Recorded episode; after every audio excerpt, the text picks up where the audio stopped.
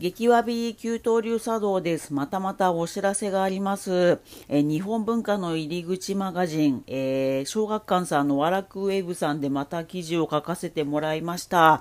えー、2023年の12月13日まで東京、愛知、静岡の方でですね、あの今年の2023年の大河ドラマ、どうする家康の展覧会が行われています。これは、えっと、基本的にはあの家康があのものすごい集めていたいろんな刀剣やあの甲冑とか、えーと、茶道具とかそういうお宝を、えて展示しているっていう展覧会で、まあ、あの東愛知と静岡と東京であの巡回するんですけれども、えっと、この最初に展示を始めました東京の三井記念美術館の担当の学芸員の方にあのお話を聞きましていろいろ、えー、家康が実は全然たぬき親父なんかじゃなくて意外とですねあの趣味がたくさん持っててまあ、のお茶道具とかも茶道具も結構いい趣味のもの持ってたりとかあと実はハイカラで、えー、とすごいあのメキシコ産の鉛筆を使ってたとか、まあ、実は世界中と貿易してたとか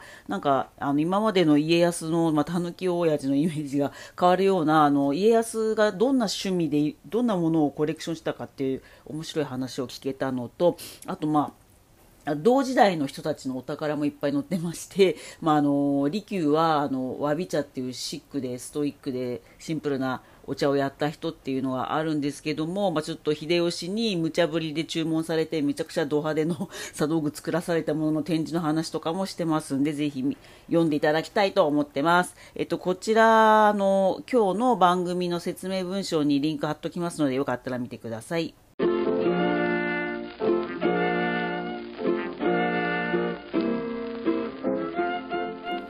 激わび給湯流茶道です。給湯流茶道はオフィスの給湯室で抹茶を立てる茶道ユニットです。信長や秀吉が戦の陣地内で茶会を行いリフレッシュしてたというエピソードをもとにサラリーマンの戦場であるオフィスで茶会をしようというコンセプトです。この番組では給湯流茶道メンバーたちが、えー、週末や出張先で博物館や美術館に行き、展示を見て知ったことをレポします。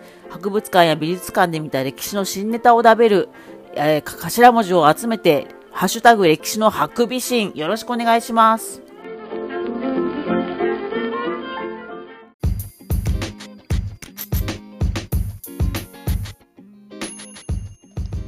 あ、聞こえますか？はい、聞こえます。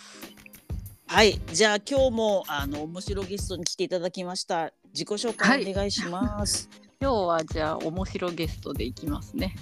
はい、陶芸のあの陶芸やっております田川です。よろしくお願いします。よろしくお願いします。はい、あもう田川亜紀さんはですね、はい、あのいろいろあの給湯流茶道に声をかけてくださいまして、あの一緒にテーマを考えてなんか新作のザビエルの、はい、茶会などもね。はい、そうですね、はい、茶会の器なども作っていただいてよろしくお願いします。はい、よろしくお願いします。はい今日はミーハーミーハーというかあのカンヌで あのめちゃくちゃ、はい、あの褒められてたえっ、ー、と是枝監督の怪物を二人で見てきたのでその話をしたいと思います。はい、パチパチパチパチパチパチパチパチパチ。いやーなんか私あんま詳しく詳しくないのと間違いまくっての皆さんお便りをいただければと思うんですけども。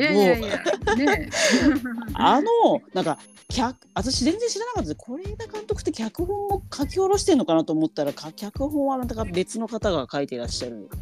あ今回そうです、あそうかそうか。全部是枝さんがやる場合もあるのか、うん、それなんかね、うん、あのなんだろうこうアドリブで子役とかに喋らせるで有名な確かにね。だったけども今回はちゃんとすげえ作り込んでるってことだ、うん、そういう話ですね。確かに伏線。が書かれてると。そうだそうだ。伏線、うん、伏線あの見終わった後、はい、あれも伏線だけでもあの両手数え終わるぐらいの伏線がありまくってたことにあ最後気づいて そうそう記憶力よ。そうそうそう、はい、そうなんですよね。だから、まあ、どうも、あれですよ。そのインタビューとか聞いてると、うんうん、結構2時間で2時間とかで収めるのにはもう救急な内容ですよねこれみたいな。いや本当素晴らしいですね。あの無駄なくそうそうそう、はい、急私はそういつも見てるサメ映画なんかはもう無駄しかないので、うん、とにかくあの時間稼ぎばっかりするんですよサメ映画は。そうあまりに短く、はい、内容がなあんまりなくて短くなるから逆にっていうことですよね。はい、その逆その逆です。そうそうそうそうそう。で、そのキャ私ちょっと詳しくなさすぎるんですけど脚本家の人もすごい人気の人に今回頼んでるそうで。昔は東京ラブストーリーとかねベテランか。すごいっすね。でなんかなるほどね。みたいな恋をしたはいはいはい。最近だとね。だからもうめちゃくちゃもう、ププロの手慣れた方に頼んでいて伏線がめちゃくちゃ入っててでちょっとここからねあのうがった見方なんですけどもまあ是枝監督といえばもうカンヌカンヌって感じではあるんですけど常連ですよもう。そうでもだ、はいはい、でなんか、うん、今回ももはやもう日本無視でそのカンヌで当ててやるっていうそのヨーロッパのキリスト教社会にぶつけてんじゃないかっていうね今うがった見た見方を、まあ、してる割にその私が詳しくないので、はい、もしカソリックとかうん詳しい人が見たらもっと伏線があるのかもしれないんでお便りはいただきたいんですけど、えーと、唯一私が見つけた 1個しか見つけてないのにそれを言うのもねあれなんですけどああでこれ皆さんネタバレするのでもしここから1回見てから聞きたいっていう人は一旦ここでおさらば、ね、おさらばして。ネタバレするよ。見てから。そうです。そうですね。あよかったこういうふうに言っとけば最初はみんな聞いてもらえますもんね。ネタバレありってタイトルに書かない、ね、うん。なんかこあれですよね。あのちょっと前情報あんまり入れすぎないで見た方見るべきものかなっていうところですよねそうですね。だから皆さん、まあ、はい、ここで一旦と止めて今からちょっとみんな映画館行っていただくか。まあもちろんもう見た人は今から聞いていただいてもああのキュートルさん間違ってるってあればお便りいただければと思うんですけど、はい、まあ私、まあ、決定的なネタバレではないんですがえっ、ー、とまあでもネタバレだよな。はいじゃあここからネタバレになります。パチパチ。あのガチンってあの映画のか、はい、カチンコね。であなんでそのカンカンヌというかキリスト教社会にちょっともみ手してそうだなって思ったのがその脚本なんですけどあのまあダブル主人公まあ違うか、まあ、一応まあ一人主人公の男の子がいてもう一人その親友の男の子が、あのまあ、DV を受けてるっていう設定なん。ですけど、うん、でそのお父さん。から中村獅童ねネタバレだから、中村獅童がクソ親父で、まあその、うん、DV してる時の決め台詞があってお前、はい、その息子さん。に対してねお前の脳は豚の脳だから俺がその人間の脳に直してやるっていう決め台詞があるん。ですよね。でまああのユダヤ教とかキリスト教ではやっぱその、まあ、旧約聖書が主にかなその豚まあ、失礼だと私なんか東アジア人からすると 豚は美味しくいただけるしなんか尊い感じなんですけど著白海とかもいるしね、はい、本当にあのそのユダヤから向こうの西の人たちは豚の扱いがひどすぎてまあその 豚豚の脳からそう、まあ、そうそう豚野郎とかも多分もともと江戸っ子とか絶対言ってないから 後から向こうかそうそうだからそのキリスト教の中ではその豚の脳から人間の脳に直してやるとかまさにキリスト教の世界じゃないですか。はい、急にどうやってますけど私。でまあもともとそのカソリックもそうそうだからそのカンヌで見せる場合にはやっぱヨーロッパの人に分かりやすいキリスト教徒に分かりやすいように書いた方がより早く受けるんじゃないかっていうのが、もしかしたら、あの台本には結構入ってるのかなって思ってまあさすがですねっていうのとやっぱ豚の脳みそを人の脳みそに変えてやるとかそういうのってやっぱ東アジア人は思わないじゃないですか。まあ、基本的にわ我々は、まあ、急に右翼みたいな話します八百万の神と共にいるので、うん、まあ、豚そうあ急に今思い出したんですけど私なんかあの、はい、まあいわゆる無宗教の家に生まれたんですけどダブルクォーテーションの無宗教ね、うん、日本の。ヨーロッパ人から見た時の無宗教だけなんですけどまあ、はい、なんの家なんですけどプロテスタントのキリスト教の女子校に通ってたんです。うんで普通道徳の時間みたいな時間にし聖書の時間があってまあほぼ、うん今だったら絶対一番前で見て質問しまくりたいとこなんですけど当時はやっぱバカだから寝てたんですよ。寝てた。はい。ほんと後悔してるんですけどただ唯一覚えてるのが2つだけあってはい。1個はその先生その聖書の先生が言ってたのが皆さんイエス・キリストっていうと色白の美男子を思い出すでしょう、うん思い浮かべると思うんですけど本当のイエスは浅黒かったんですって言ったのがめちゃくちゃ覚えてたんですまず。え？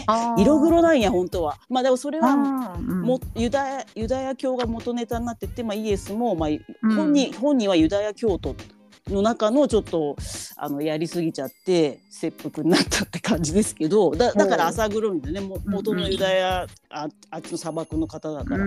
でもう一個がこれはね、先生に教わったんじゃなくて旧約聖書をだらだら読んでたらなんか豚がひどい目に遭ってる文章があってほなんか急に豚が狂って崖から落ちたとかなんか書いてあって、えーなんか豚に対して失礼じゃねって思った。んですやっぱその頃はそうそうそうそうそう。やっぱ私たちサンリオ1980年代のサンリオかなんかに、ぶはい。豚のキャラいましたよね。名前忘れちゃったけど。えー、いましたっけ？なんかタキシードサムとかうん。とかとうん。一緒の一連かあの辺ゴロピカドンとあでもあれ今あんま復刻させないのはうん。あれか豚ってイスラム圏 NG だから出さないのかな。おもろそれあるいやいや 急にそれたな。でも あるあるなんかあの某うんうん、某某日本国内では結構支持のあったはい。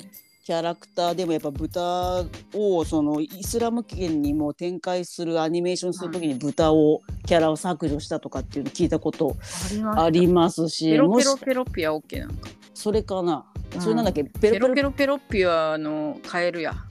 カエルのキャラクタまああのユダユダヤ、当時のユダヤ教の砂漠に多分カエルいないから単になんかそれはいいのね。はいうんまあわかんない私知らないんでお便り欲しいんですけどその豚をその癒やしいものとしてその食わ、うん食べないとかっていうのは多分美味しすぎるから食べないって方向だったのかな。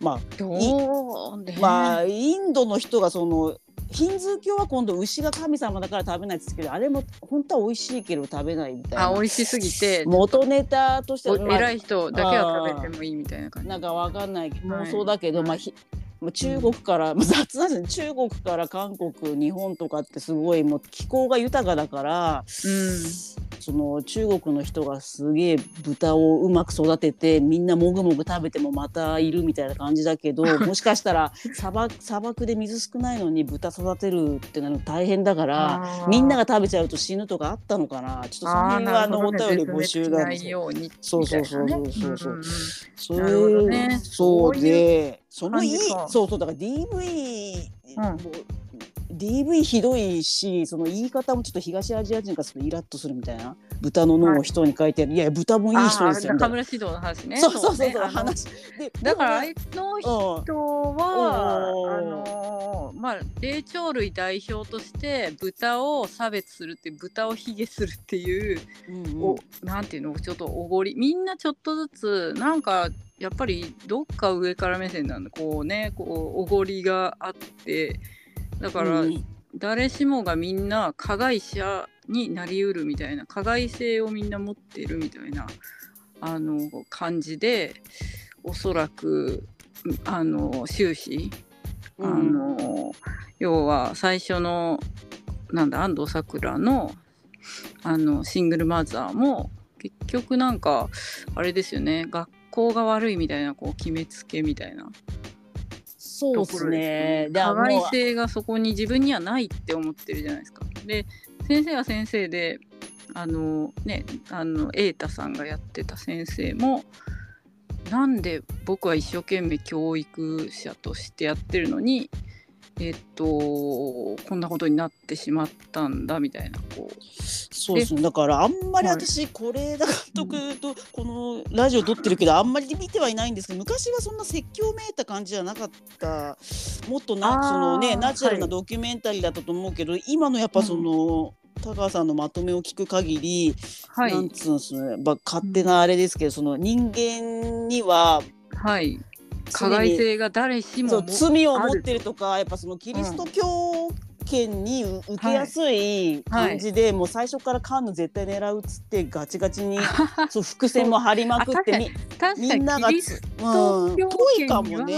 うん。そういう系の映画確かに多いですね。誰しもが加害者だぞみたいなあーだからそれもともとベースでねな。そうだね、はい。ベースでキリスト教があるからまあ本当に信じてるかはさておきやっぱ人間は罪深いっていうのをベースに持ってるからそっちで受けるように作ったってことだ。かもしれないですね。なんかでもねそうそう。でうんこれももしかしたらん。そういう私全然キリスト教に関して詳しくないんですけど。そう私もね、えっとしっくりこないんですよね。うん、二人だけ。うん、その怪物じゃないやつがいるんだよ。って私は思いまして。なるほどね。だ怪物っていうのがキリスト教徒から言うと、まあ、罪を背負ってるやつらみたいなことだ。そういいですそうね。思うとはいはいはい。そう考えそう考えていくとうん。2人だけいるんだよあの怪物じゃないのが。ネタバレしちゃおう。じゃあここで誰だ大と思う？ねじゃあみんなもうもうずっとネタバレゾーンだからいいか。で怪物じゃない人ないのはは、怪物じゃないの誰だ、はいはいだからその映画の中では、うん、あの誰にもその、はい変なプレッシャーを与える言葉を言ってなかった言葉をかけてない人が一人だけいるあ二人だけいるってことかまあ強いて言えば2人かな。だからその偏見とかそういうの持ってる人ってことですよね。ああ校長先生意外と？あー正解。さあそあそうか。もう一人は？もう一人。もう一人ははい。えー、あー思い出せないですね思い出してよ。まあいいや。あと全員クズそれがえっとそうそうそう。もう一人はね星川くんだと思うんだよね。え星川くんってあの相手？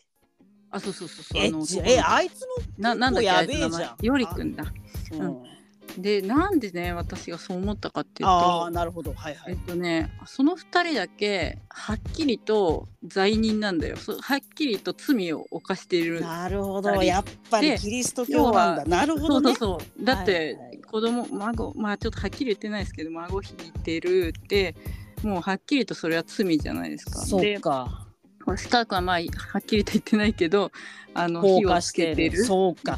うわー超でキリストそ教だ。いつらは、そうはいはい要はいは罪人っていう認めが自分の中にあるんですよ。なるほど。で他の人たちは自分は正しいあの罪をあー犯していなという。ないるほどねあーそこになんかちょっと東洋も入ってきてるみたいな感じだ。面白い。どうなんですか？だからそうかなるほど。じゃあはい。その校長先生と星川君ははい。その自分もうん。罪人であるから相手を許すみたいなその謎のイエス・キリスト案件としてやってるってことですね。はなるほど。やべキリスト教やっぱ水に合わないわ。でもそうだね。さすが田川さんそういうことだ。いやいやわかんないわかんない。私のただのあの見い方やでもうそうかも。だからやっぱキリスト教圏に受けるように作ってあるんですよね。だからもしかしたら中国では受けないかもしれない。じ儒教の国だと。おもろ罪を認めてはい自分も要は自分の中に怪物があると認めたところから始まるとすべて。なるほど、まあ、差別はあーなるほどね。でもするという。ああなるほど。すごいですね。遠藤周作とはまた違うアプローチでちょっと宗ちょっとキリスト教に食い込んでんのかもしれない、食い知らんけど。知らんけど。まあちょっとおなるほどね。なるほどまあでも、うん。そういうキリスト教への深い教養が全くない東アジア人でもはい。楽しめるぐらいの、うん。火曜サスペンスを優に超えるようなその伏線がめちゃくちゃあってね。そうですね。のエンタメ性もすごいですよね。是枝監督ってそんなにふ昔エンタメじゃなかったよなと思ってよく知らんけどね。ああもっとふんわり、でもいつもやっぱりねこうあなたたちのあの好きなエンディングを想像してくださいみたいな終わり方。あー確かに。だから一皮むいたというかやっぱそのはい。もうお自分も年取ったしエンタメもやってみようかなみたいな、だから油乗ってる感じなんですかね。でまあキリスト教ね。京都にもう喜ばせようか、はじゃあネタ入れようかなみたいな。は いそのそのなんかアジアのたたおやかさだけじゃなくてやってやろうじゃねえの？みたいな。ねそのその前からカンヌも撮ってはいたけど。ってます撮ってます。まあ大体いつもその家族にまつわることでそね。その家族の絆ってみたいな疑問を投げかける確かにね。そこは全然ブレてないのか、はい。いやそうですー、なるほどね、ねはい。いやーなるほどです。でもまあちょっとでもまあそのキリスト教やっぱでも水に合わないですよね。あの水に合わない。ねあのどどっちが仏教の方が偉いとかないけどやっぱ東アジア人にはやっぱ水合わないですねそういうねなるほどね。いやー。ああ結局どっちだと思いますか？あのエンディングは。どうだと思いますか？そうそうそう。エンディングもうこれ超ネタバレですけどなんかみんな、ね。最後その主人公の2人がし自殺してるみ自殺じゃないあか自殺じゃないですよ。なんか巻き込まれてあの台風だ。な台風で死んだかな？みたいないや死んで死んでたら困るでしょ。困る。なんかそのね生まれ変わりたいみたいな言葉が何回も出てきて最後うんなん。かあの、トンネルが参道のメタファーみたいなこと。をそれはベタすぎないか。そここから生まれ変わったみたいな。あーいうことなのかなと。なるほど。言う人が多いですけどでも、うんうんなん。だろう最後先生がこう、うんうんうんついうん。たじゃないですかその、うんうんうんうんこのうん。二人はちょっと普通の友達以上の関係じゃないかみたいな。まあ BL なんですよね。ボーイズラブだそね。こでにやっうん。ぱり、ううんん、と気づいてもらえたから、うん。二人はまあそのたとえ生きてたとしても生まれ変わった未来が約束されているという考え方かもしれんし。いや私はそっちに一票どっ入ちれてずっと田川さんに盛り上があのだから私はあの二人は死んでなくてあの後、あのうんその星川君って方はが変わったか。星川君って方はもう強制的にその DV のお父さんから引き離すために転校するっていう話まで行ったので、まあ、そのまま、はいまあ、2人はそれぞれの道に行ってに2丁目で再会してものすごい 2丁目でいい店作って超もり儲かるっていう私は希望の未来をあの託したんで死んでは困るって思死んでは。困ります。はい 何でも 何でも死にすんねんみたいな。そうですね死に落ちは良くないですもんね。あでもあれか、はいでもなんか最後その星川君のセリフがめっちゃ気になったんですけど、はい。う生まれ人間なんか生まれ変わんないよって言ったんですよね。ああ、うんだでまああれはもしかしたら最近転生ものめっちゃ流行ってるじゃないですかライトノベル、はい。まああのね。はい。はい。うんでもそれはヨーロッパで流行ってるかどうか知らんけどなんかそそういうのに対してのあれなのかなんか反反抗心なのかを全否定する。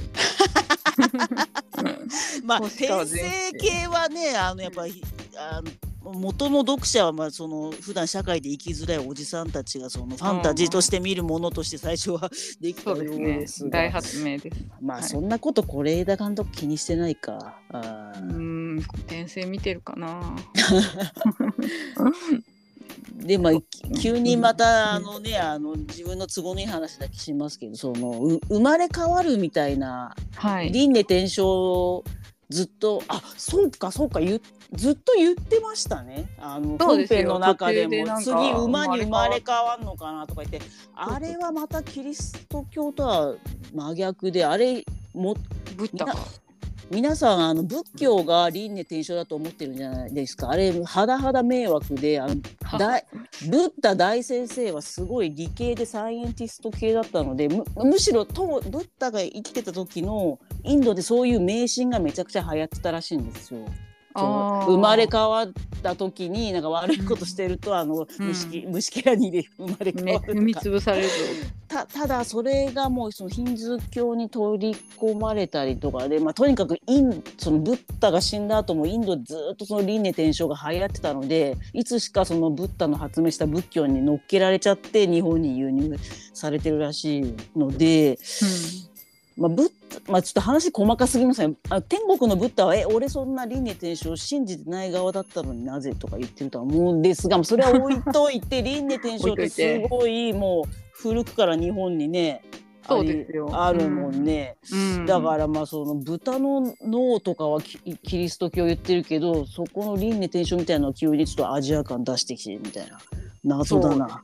まあ。ちょっとはい。そうっすねろんな宗教をまあキャンポンして。うん。そうだ。でもそうやってずっと輪廻転生って言ったのに最後その星川君が「人間は生まれ変わんないよ」って言ったからやっぱり、うんそんなあのバカな迷信忘れて私たちはキリスト教にあの改宗しますって意味なのかないはいはい。はい。いいわ宗教か。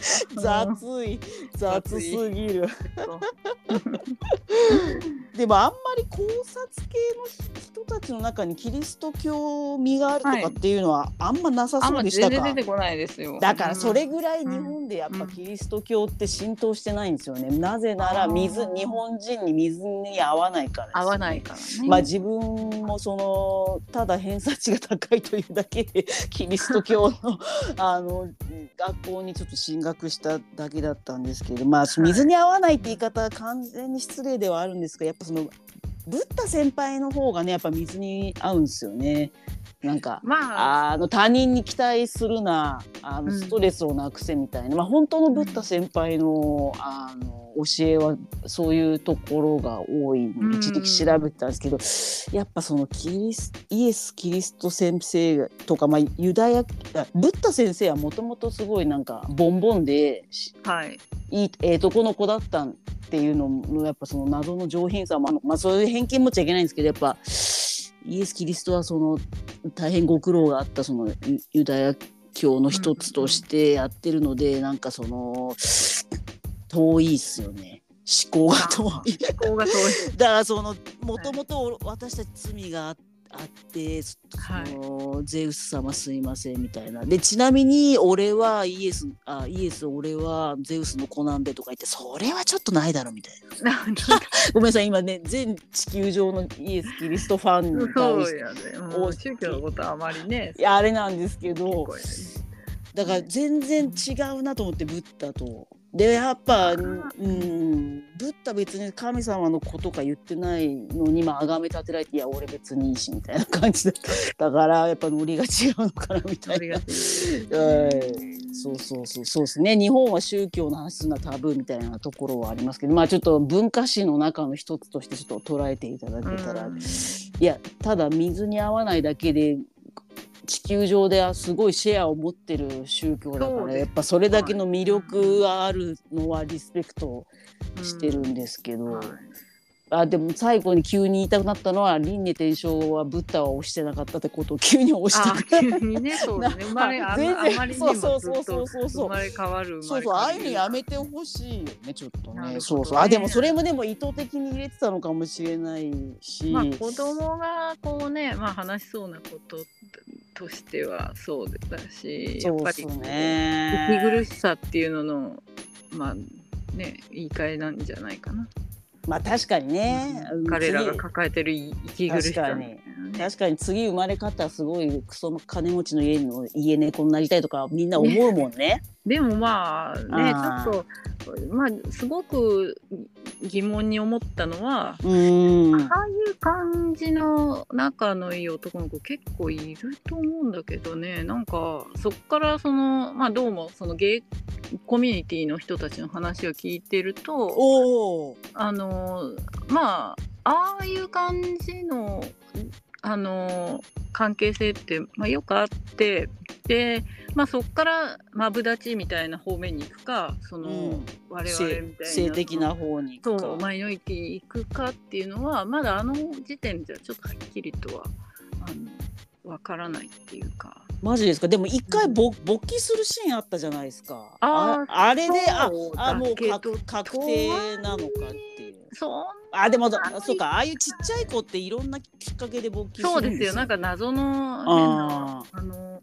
急におばちゃんが電車の前に立っただけでっていうことがあってすごく傷ついたって子もいたぐらいだから。あ本人がね傷ついたってあそうそうそうそそううそそれはでもおばさんに失礼だけどね、まあ、いろいろ失礼だから、ねうん。まあだけどまあまあまあ。なんかやっぱりちょっとねあのタイミングは結構それぞれだからああいう感じの関係性は結構あるんじゃないかな。まあスタンドバイーミーレベルみたいなねそうですね。ゲイカルチャーの人からはなんかそういったお声をちょあっと聞きましたがみたいな。あーその、過剰にマイノリティをうん応援する映画とかって言って困られても困るのよみたいな、そうそうそうそう。でなんかねそういうことだよね。まあ死に落ちだったらなんか私たち悪いみたいじゃない？みたいな。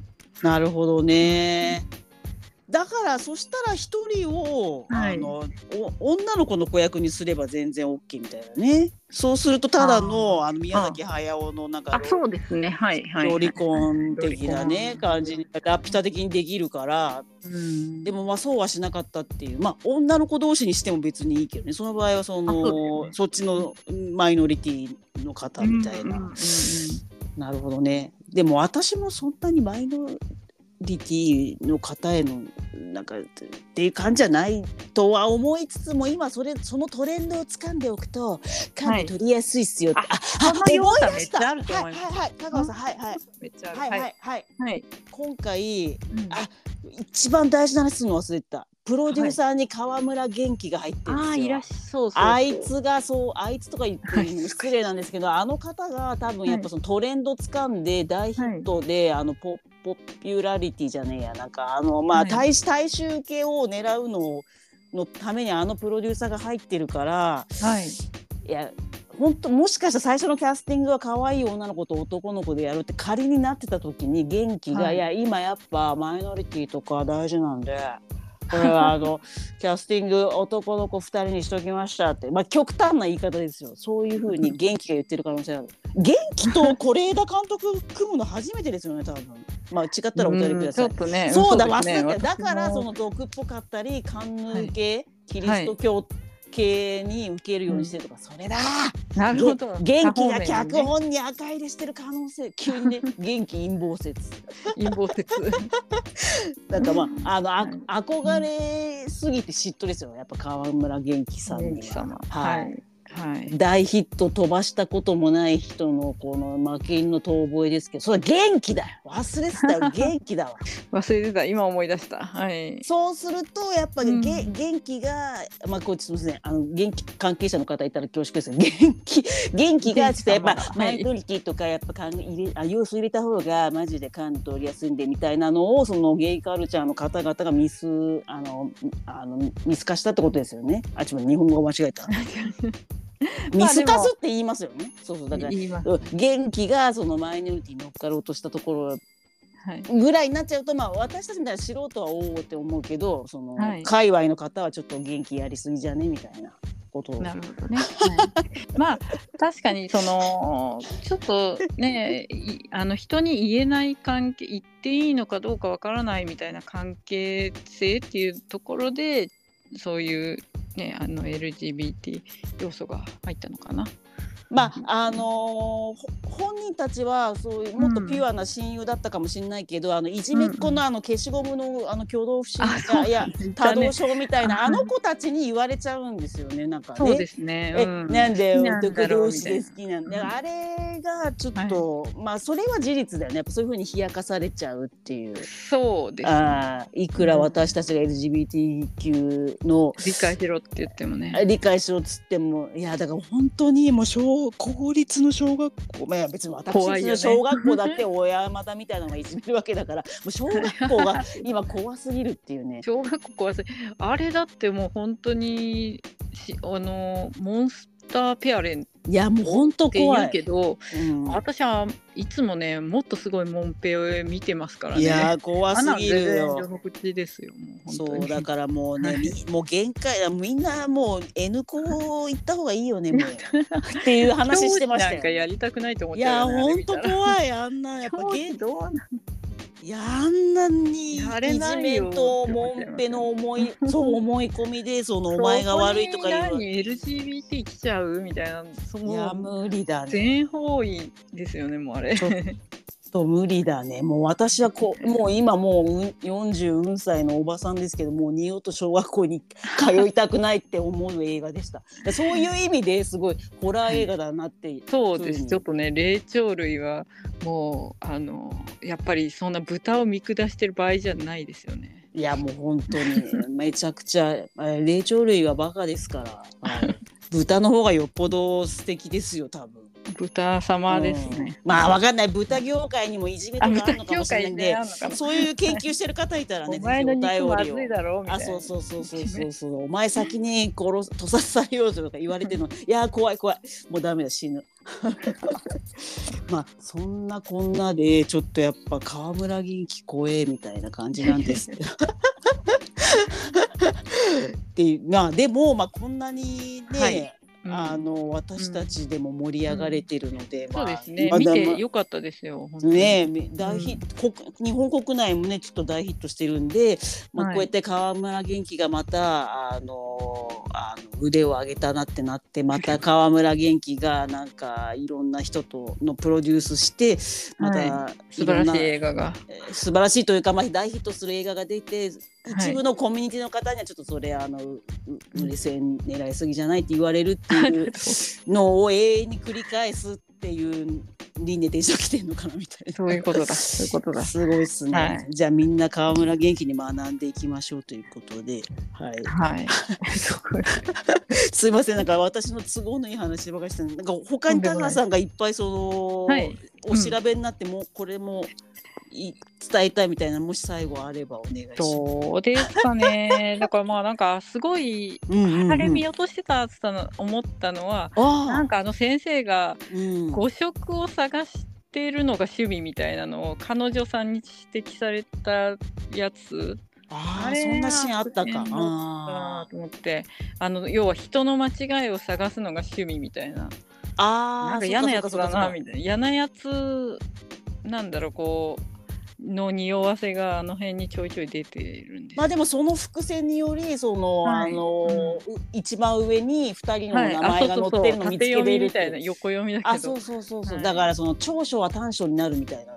短所も長所になるみたいな急になんか、ね。諸刃の剣的な感じ。なんかでもななんか全体的に説教臭いな。やっぱ関連気のせいだな。これだ監督はまあヒットしてるからいいけどちょっとムムって思ってんのか、もうはい今後はもう元気と組みまくって。私らはじゃあ何説教されたんかね。やっぱり。説教されましたか。臭いところはありましたよ霊長類はまあでも見てる時はすごいドキドキしてどうなるんだろうと思ったからそのやっぱ元気パ元気パワーをもらっはい。てエンタメだったけど、はいやっぱここに来て今高橋さんと喋ってるとなんか説教されすぎてる説教なみたいな。されてたか。あー。まあでもいいんだけどねどう？説教するぐらいの映画の方が売れんでしょう。急にや やさぐれ何目線ですかもう本当に。おま本当ですね恥ずかしい。そうそうそう。こういうの一番いけないですねそういうふうにいやいねやいや。うんさ怪物ですよめ我々も。そうっすね。うん。まあそうなんだけどでもね本当にねなんか私がそのまあ半ばちょっと、はい。ふざけてというか、うん。まあホラー映画っぽいって書いたらなんかやっぱそのね、はい。せ説教臭いコメントがねちょっと来てね、ちょっとはね、あれはホラーじゃないですよみたいな。もっとみんなのあの、はい。心の闇を映し出している、い、い映画なのであの、そういうこと言うのよくないと思いますか？なるほどなるほど。やっぱみんなが河村元気になってんのよ。日本人総1億河村元気になってるというか。なすいません。るほどすいません、本当に。あでちょっとまあまあおっしゃる通りです。以上みたいな。まあ反論しませんみたいはい。いやいや私なんかでももうこれを見る前はな。うん。もうヤクザ映画ばっかり見てましさたかすがです。ら。もう本当にやっり。ぱりねいつ暴力で解決するんだろうと思ってね。一回も出てこなかった暴力は。確かにね。はい。そうだそうだそうだ。さすがです。だからそうやっ指導さんだけだった。あーいやいやいやね。でもあんなじゃもうピストルとか出てこないから。もう全然。だそうやってある意味その逆の方にストレッチをかけてたから田川さんはい。吸収したってことですね、まあまあ。さすがです。逆張りでし逆張り、た、はい、力で解決しない世界。はい、本当そういうことですね、はい、そうですね。そそんなバイオレンスなくてもこんなにヒットしてるっていうのはやっぱ素晴らしいで そうすね急に是枝監督最後持ち上げて終わるヒット目線ね。ヒット目線ね、お前誰やねん目線ね。そうはいいや本当海汚しすいませんでした。はい。という感じで じゃあ今日もありがとうございました。なんかお知らせありますか？はい。じゃあえっと、はい。そうですね。7月の8土曜日に、うんうん。えっと桜上水にあるあ東京の、うんうん。東京のね、東京のはい。小田急かな、あれは。桜上水駅の近くに八店っていう、うんうん。あのーもう本当にね一日しか開かないあのーギャラリーがありましておおすそごいこ。ではい一日だけ個展やります。さすが面白す八ぎる。店はでもあのネットショップはやってますんでいつも。ああなるほどね。ネ現物そうです、ん物を見れるのはなんとその一日だけなんです。なるほど。うん皆さんぜひじゃあこれまたあの番番組の紹介文章にリンクを、あリンクとかはあるんですよね。そうですね。ネットショップあるんですもんね。そうです、ネットショップありますじゃあんででぜひ。もうねあのこれをはいあの聞いてあき聞く前に怪物を見てそうですね。これみこの辺の時間帯聞いてくれてるのはみんな見見終わってから戻ってきた人ですね。そうそうですねありがとうございます。はいそれかもうネタバレしてもいいやつって聞いてる人はいも、7月までにお願いぜひ。2023年7月8までに皆さんあのネネタバレ間違えた河村元気見た後にじゃあ田川さんの、あの八店の方に皆さん大集合でお願いしお願います。します。はい、はい。じゃあ今日もいろいろありがとうございました。はい、ありがとうございました。はい失礼します。はい失礼します。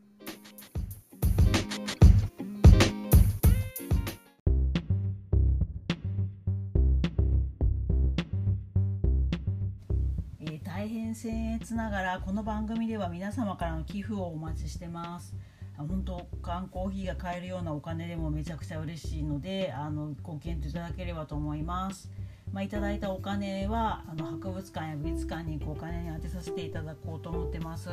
えー、ペイペイでわびさび910、えー小文字で WABASABI910 は数字こちらに送ってもらえたら嬉しいです。はい、あとまた給湯流茶道はあの Twitter や Facebook、インスタ、YouTube などもやってますので給湯室の給湯に流れる給湯流に佐藤で検索してみてください。では今日もありがとうございました。えー博物館や美術館で見た歴史の新ネタを食べる歴史のハクビシンでした。ありがとうございます。